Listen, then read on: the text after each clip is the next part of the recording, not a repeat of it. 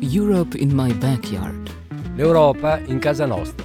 Europa in mi casa. Un'inchiesta radiofonica sulla politica di coesione europea. Radijsko poročanje o evropski kohezijski politiki. Europe in my backyard. Radio reporting. Un'inchiesta Radioreportage. Un espacio radiofónico sobre la política europea de cohesión.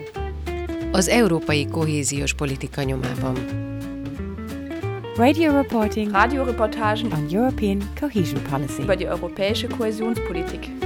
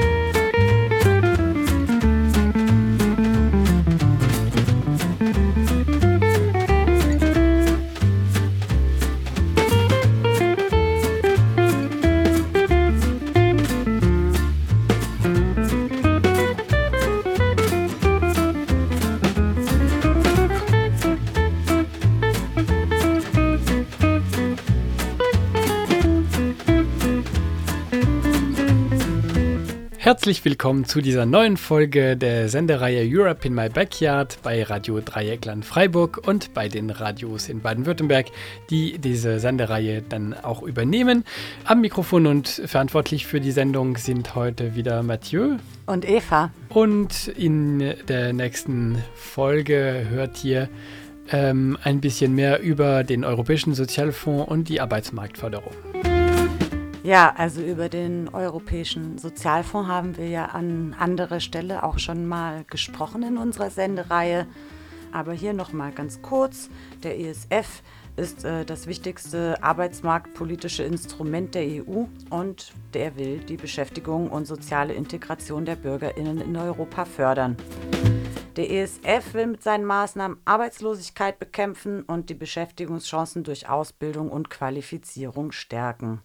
Und er hat zum Ziel, Zitat, jedem Menschen die Chance zu geben, seine berufliche Zukunft in die Hand zu nehmen, auch unter schwierigen Umständen oder bei einem zweiten Anlauf. Jeder Bürger soll eine berufliche Perspektive erhalten. Zitat Ende. Hiervon sollen besonders Arbeitslose und Arbeitssuchende, Schüler beim Übergang in Ausbildung und Beruf, Arbeitnehmer und auch ExistenzgründerInnen profitieren. In Deutschland fokussieren die ESF-Programme vor allem die Sicherung des Fachkräftebedarfs, die soziale Eingliederung und die Armutsbekämpfung und er definiert junge Menschen ohne Schul- und Berufsabschluss, Personen mit Migrationshintergrund und Langzeitarbeitslose als Hauptzielgruppe. Das Motto der letzten ESF-Förderperiode in Deutschland lautete Zusammen Zukunft gestalten. In der heutigen Sendung befassen wir uns mit Weiterbildungsangeboten, die über diverse Projektträger implementiert werden. Mit über 100 Projekten in Baden-Württemberg und einer Gesamtfördersumme von knapp 30 Millionen Euro ist die Bildung und berufliche Qualifizierungs GmbH, kurz BBQ, die prominenteste begünstigte Organisation von ESF-Mitteln in Baden-Württemberg. Circa 10 bis 12 Prozent der Gesamtmittel für BBQ stammen aus dem ESF. An über 60 Standorten bietet BBQ Fort- und Weiterbildung und ist hauptsächlich im Bereich der Arbeitsmarktintegration tätig. Weiterhin werden vom ESF auch Projekte gefördert, die den Armutsrisiken vor allem bei Kindern und Jugendlichen entgegenwirken sollen. Mit dem Projekt Dunja will BBQ Bildungs- und Teilhabechancen fördern und junge Menschen im schulischen und privaten Alltag unterstützen. Markus Walter, der zuständige Regionalleiter der BBQ Südbaden-Ortenau, erzählt von den Angeboten des Projekts. Ja, also wir haben bei Dunja zum einen eine Annäherungsphase, wo man sich ja gegenseitig erstmal beschnuppern muss. Wie funktioniert das? Was ist das für ein Mensch, der da kommt? Aber was ist es auch für ein Mensch, auf den ich mich hier als Teilnehmer einlassen muss? Was in dieser Annäherungsphase auch dazu kommt, sind kreative Angebote, ähm, Theater, Musikpädagogik, handwerkliche Angebote, ähm, aber auch, wie vorhin schon mal beschrieben, das Kochen, aber auch ähm, Webdesign. Auch kulturelle Angebote, ähm, öffentliche Veranstaltungen, Jugendhäuser, Konzerte, ähm, vielleicht auch mal einen Weg in eine Stadtbibliothek. Ähm, ist es denn dieses Bildungsbürgertum wirklich so weit weg von mir ähm, oder kann ich damit doch umgehen? Gibt es da doch spannende Dinge, die ich dort sehen kann? Und das Ganze wird in uns ähm, durch unsere Mitarbeiter eruiert. Es kommt in eine Potenzial- und Risikoanalyse, wo wir dann auch ähm, schauen, wo ist denn der Punkt, den Menschen aufzuzeigen, du hast einen großen Wert und was kannst du tun, um dass wir dann ähm, mit zusätzlichen Einzelgesprächen initiiert und umgesetzt. Darauf folgt ähm, diese Aktivitätsphase, in der wir konkrete Förderinhalte, Förderpunkte, Ziele, die wir mit den Teilnehmenden abgesprochen haben, auch angehen.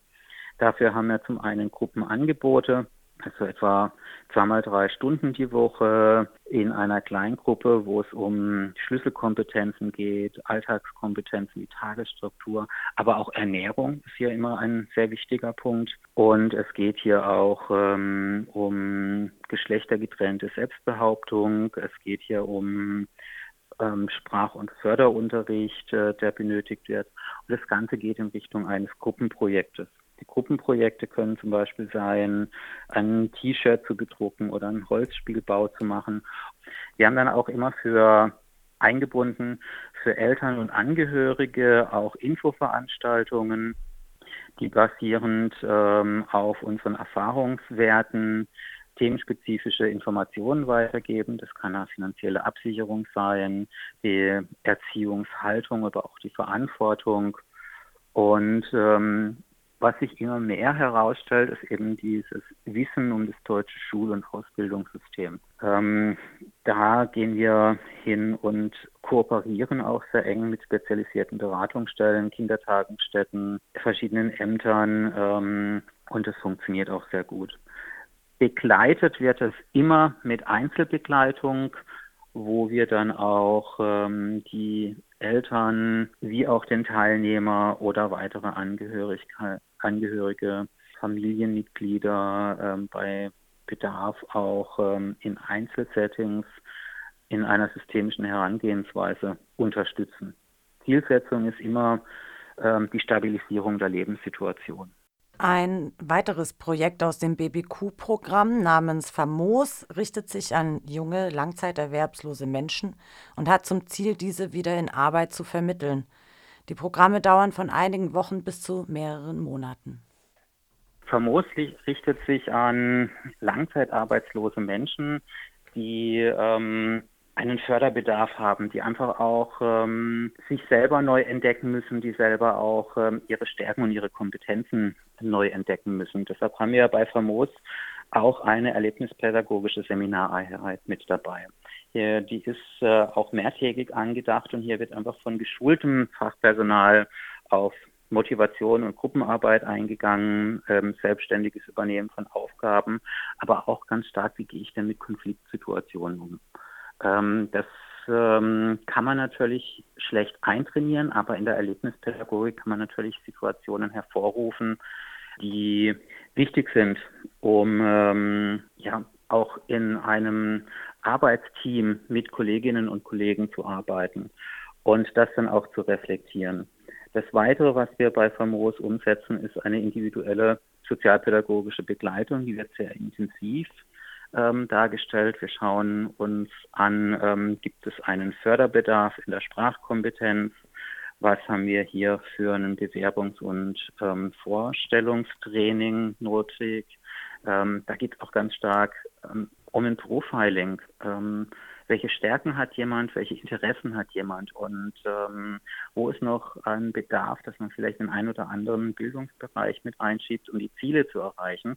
Und dieses Profiling ähm, kann auch sehr niederschwellig erfolgen. Ähm, niederschwellig, zum Beispiel auch, indem man Ergebnisse sieht, wie kommuniziert jemand, wenn er in einer Krisensituation oder einer Stresssituation ist, wenn sie vor einem Team stehen in diesen Punkten auch mit Erlebnispädagogik.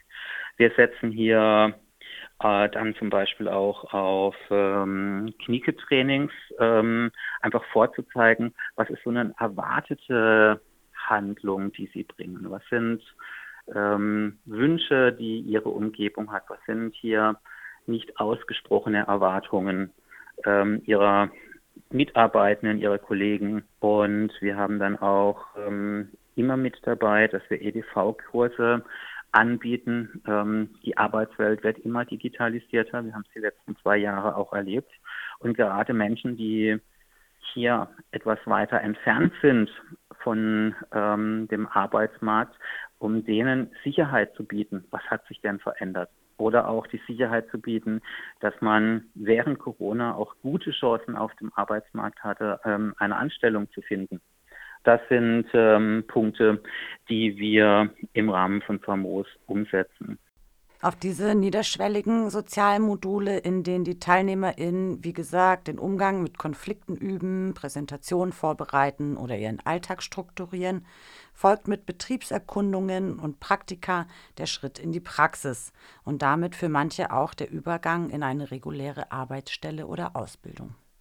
Neben dieser ersten, neben diesem ersten, diesem Sozialmodul, was ich gerade sehr intensiv beschrieben habe, haben wir dann natürlich diesen, äh, ich sag mal, bei uns vom Überbegriff Modul 2, wo es darum geht, dass es um Betriebserkundungen geht, um Praxistage geht und dann ähm, über Arbeitserprobungen, Praktika ähm, in die Vermittlung in den ersten Arbeitsmarkt.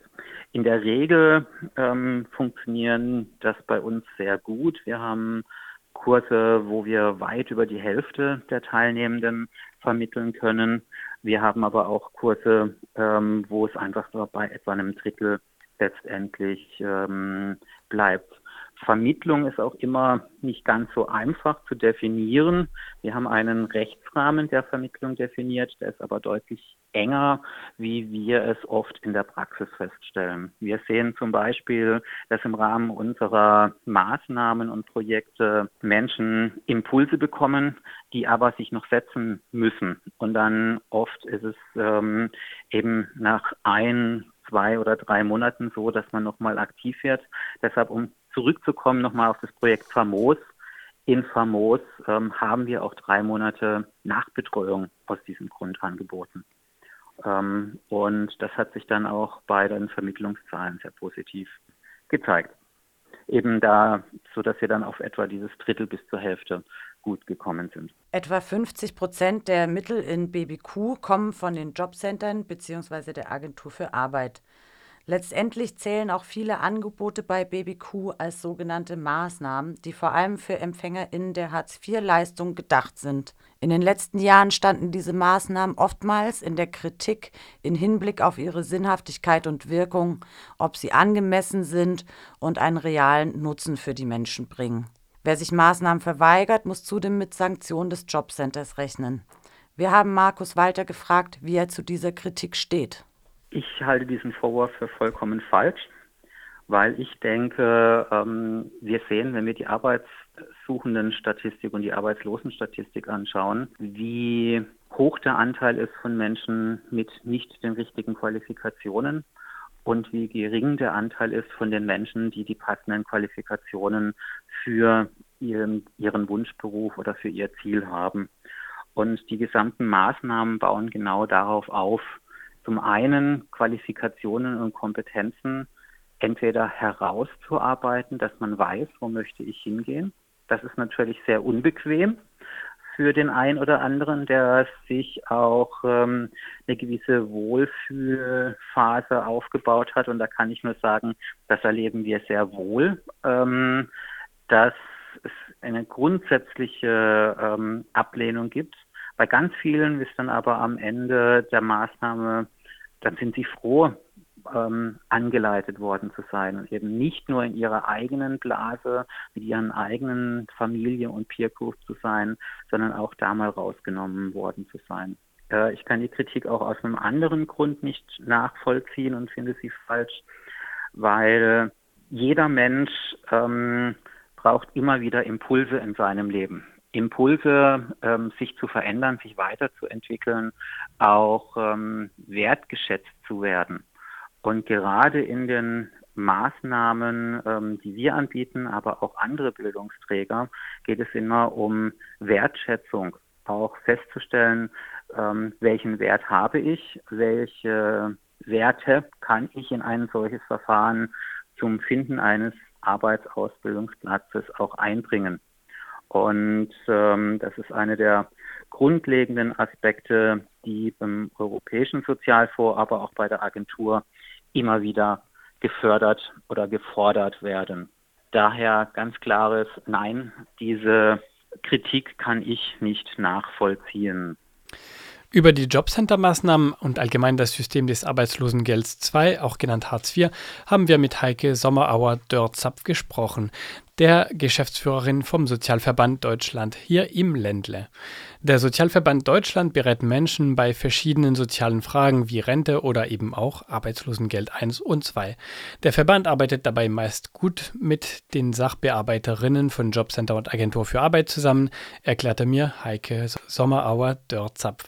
In Bezug auf die Beratung bei Jobcenter-Maßnahmen und Hartz IV allgemein sagt sie aber auch, wir zeigen unseren Ratsuchenden auf, wo sie sich hinwenden können, ja, oder beziehungsweise führen auch den Schriftverkehr.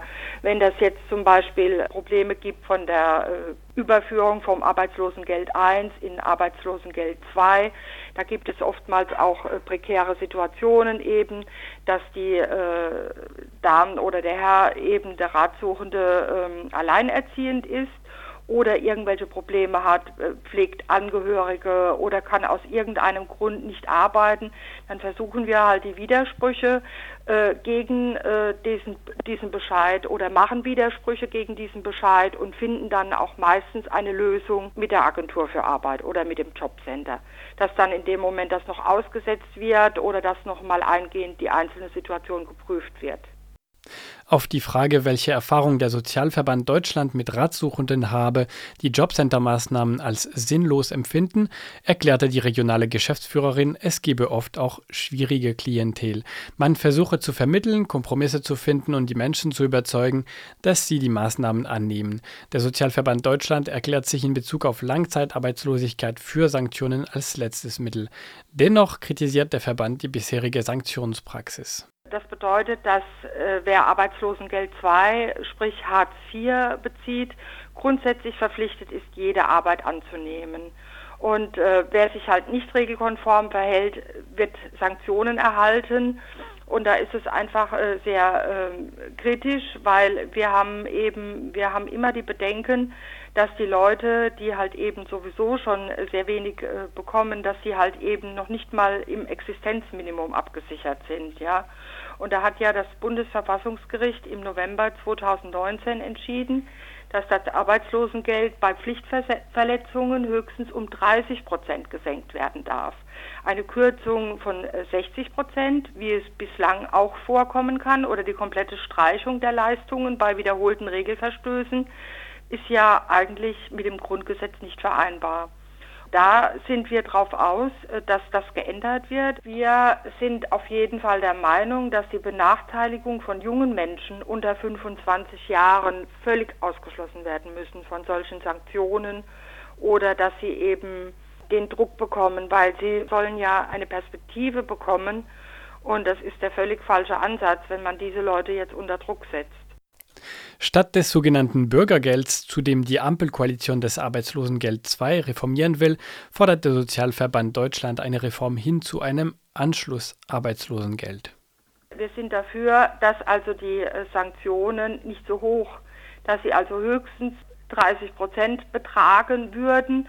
Und wir sind sogar eben dafür, dass halt eben Sanktionen eventuell auch ausgesetzt wird, äh, wenn jetzt zum Beispiel äh, ja prekäre Verhältnisse sind. Man, wir sind dafür, dass da nicht grundsätzlich eben immer gekürzt wird, sondern die Fälle wirklich genau auch betrachtet wird, sondern wir plädieren im Prinzip dafür, dass es nach dem äh, Arbeitslosengeld 1 ein Anschlussarbeitslosengeld eher gibt, Und die, die Arbeitslosen, die praktisch äh, durchrutschen, dass sie eben ihr Arbeitslosengeld verwirkt haben, dass sie dann nicht per se auf die Grundsicherung angewiesen sind und in eine Existenznot gedrängt werden, sondern dass dann eventuell eine zeitlich angemessen begrenzte, äh, äh vielleicht von Steuern finanzierte Leistung einzuführen ist, die im Anschluss äh, vielleicht kombiniert wird mit Wohngeld und Kindergeld etc. Und die Höhe sollte sich aber an dem Arbeitslosengeld 1 orientieren und äh, damit eben die, der Grundsicherungsbezug weitgehend vermieden wird. Also wir plädieren eher äh, auf ein Anschlussarbeitslosengeld und äh, die Sanktionen, da können wir nichts. Wir können nur Stellung nehmen, aber wir, wir sind nicht die Entscheider in der Politik. Aber wir, wir plädieren auf jeden Fall dafür, dass sie nicht zu hoch ausfallen sollen, dass halt eben die Menschen nicht jetzt ins Abseits geschossen werden. Also das ist einfach, äh, dann haben sie wirklich keine Möglichkeit mehr, aus diesem Tief herauszukommen. Wir haben seit Beginn dieser Sendung über Projekte und Jobcenter-Maßnahmen gesprochen, die etwa langzeiterwerbslose Menschen in Arbeit helfen wollen, indem sie ihre individuellen Voraussetzungen für den Arbeitsmarkt verbessern wollen und ihre individuellen Defizite ausgleichen wollen. Also Training für Motivation, für Bewerbungen, Vermittlung von berufsspezifischen Qualifikationen und Erfahrungen oder auch Coaching, um individuelle Hürden zum Arbeitsmarkt zu senken. Wir haben auch gesehen, dass diese Angebote der zentrale Ansatz sind, sind, wie die EU mit ihrem Europäischen Sozialfonds den Zusammenhalt fördern will. Solche Projekte machen den Löwenanteil der ESF-Projekte aus. Die Statistiken und die Berichterstattung über Langzeitarbeitslose und Hartz-IV-Bezieherinnen oder Aufstockerinnen lassen aber auch deutlich erkennen, dass Langzeiterwerbslosigkeit nicht nur mit individuellen Problemen oder gar unterstellten Macken wie Faulheit zu tun haben, an denen die Menschen arbeiten sollten, sondern ganz offensichtlich hat Langzeitarbeitslosigkeit auch mit gesellschaftlichen Strukturen zu tun, in dem Sinne, dass sie manche gesellschaftliche Gruppen überproportional betrifft, verglichen mit anderen Gruppen. Insgesamt leben in Deutschland rund eine Million Menschen von Hartz IV. Die Zahlen sind mit der Corona-Pandemie gestiegen. Allein das deutet schon mal auf strukturelle Wirtschaftsfaktoren hin, an denen die Betroffenen individuell kaum was ändern können. Aber unter Alleinerziehenden etwa leben ein Drittel von Hartz IV. Sie sind daher der Langzeitarbeitslosigkeit und der Armut viel stärker ausgesetzt als der Rest der Gesellschaft. In vielen Berichten kann man außerdem lesen, dass etwa Menschen mit psychischen Beeinträchtigungen, mit Suchtproblemen oder chronischen Erkrankungen ebenfalls viel öfter von Langzeiterwerbslosigkeit betroffen sind. Sie profitieren auch viel weniger von den Angeboten, die den Übergang zurück in Arbeit erleichtern sollen. Der Europäische Sozialfonds könnte durchaus besser aufgestellt werden, um die strukturellen Probleme von bestimmten Gruppen anzugehen, glaubt Heike Sommerauer-Dörzapf vom Sozialverband Deutschland in Baden-Württemberg. Die Kofinanzierung ist ähm, möglich für Vermittlung berufsbezogener Qualifizierung, zum Beispiel auch Bewerbungstraining, Vermittlung von fachspezifischen Kenntnissen, äh, Berufsinformationsangebote, Integrationsmaßnahmen und als Kofinanzierung durch Jobcenter oder Agentur für Arbeit sind nicht zulässig. Die Unterstützung im familiären Umfeld, die Beratung bei Vereinbarkeit Familie und Beruf, dann ein Einzel- oder Gruppencoaching ist nicht möglich, wird nicht gefördert. Die Beratung zum beruflichen Wiedereinstieg, die hinkt und dann eben halt auch, äh, was, was ich auch ganz wichtig fände, das ist die sozialpädagogische Begleitung und das ähm, einzelne Fallmanagement oder die Nachbetreuung. Äh, manchmal wird den Leuten eben was angeboten, aber es fehlt dann an der Nachbetreuung, dass halt eben die Menschen dann alleine gelassen werden. Ja, und ähm, eben die Beratung zur Bewältigung Problemen im Alltag und der Gesundheit, die, ja, die fallen hinten runter. Also die werden im Grunde gar nicht gefördert. Und weil die Kofinanzierung eben dann nicht zulässig ist, nicht greift, und das halte ich für wirklich fatal. Das müsste also wirklich verstärkt werden. Da müsste man nochmal schauen, welche Maßnahmen denn äh, vorwiegend gefördert werden. Da müsste man wirklich nochmal andere Prioritäten setzen.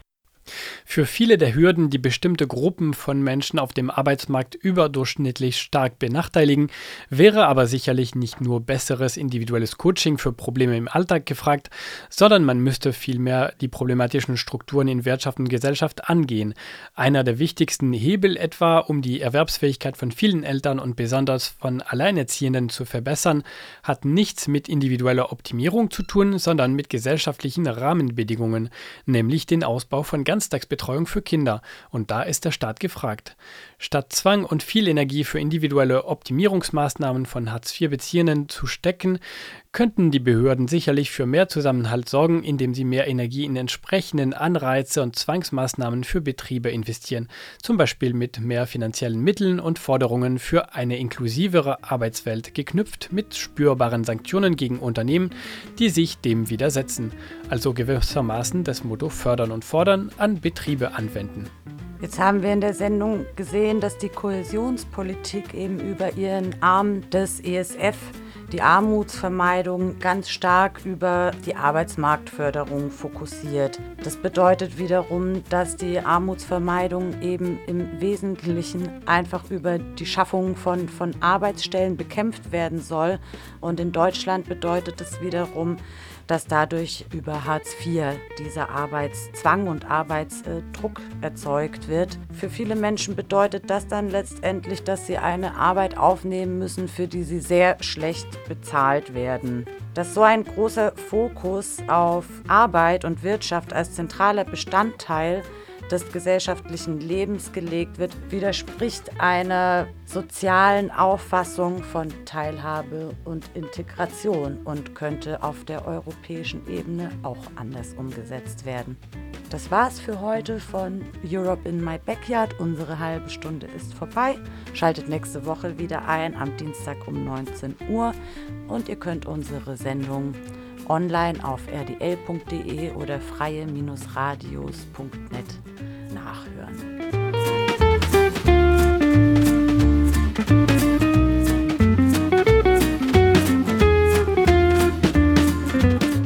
Das Projekt Europe in My Backyard wird mit Mitteln der Europäischen Union gefördert.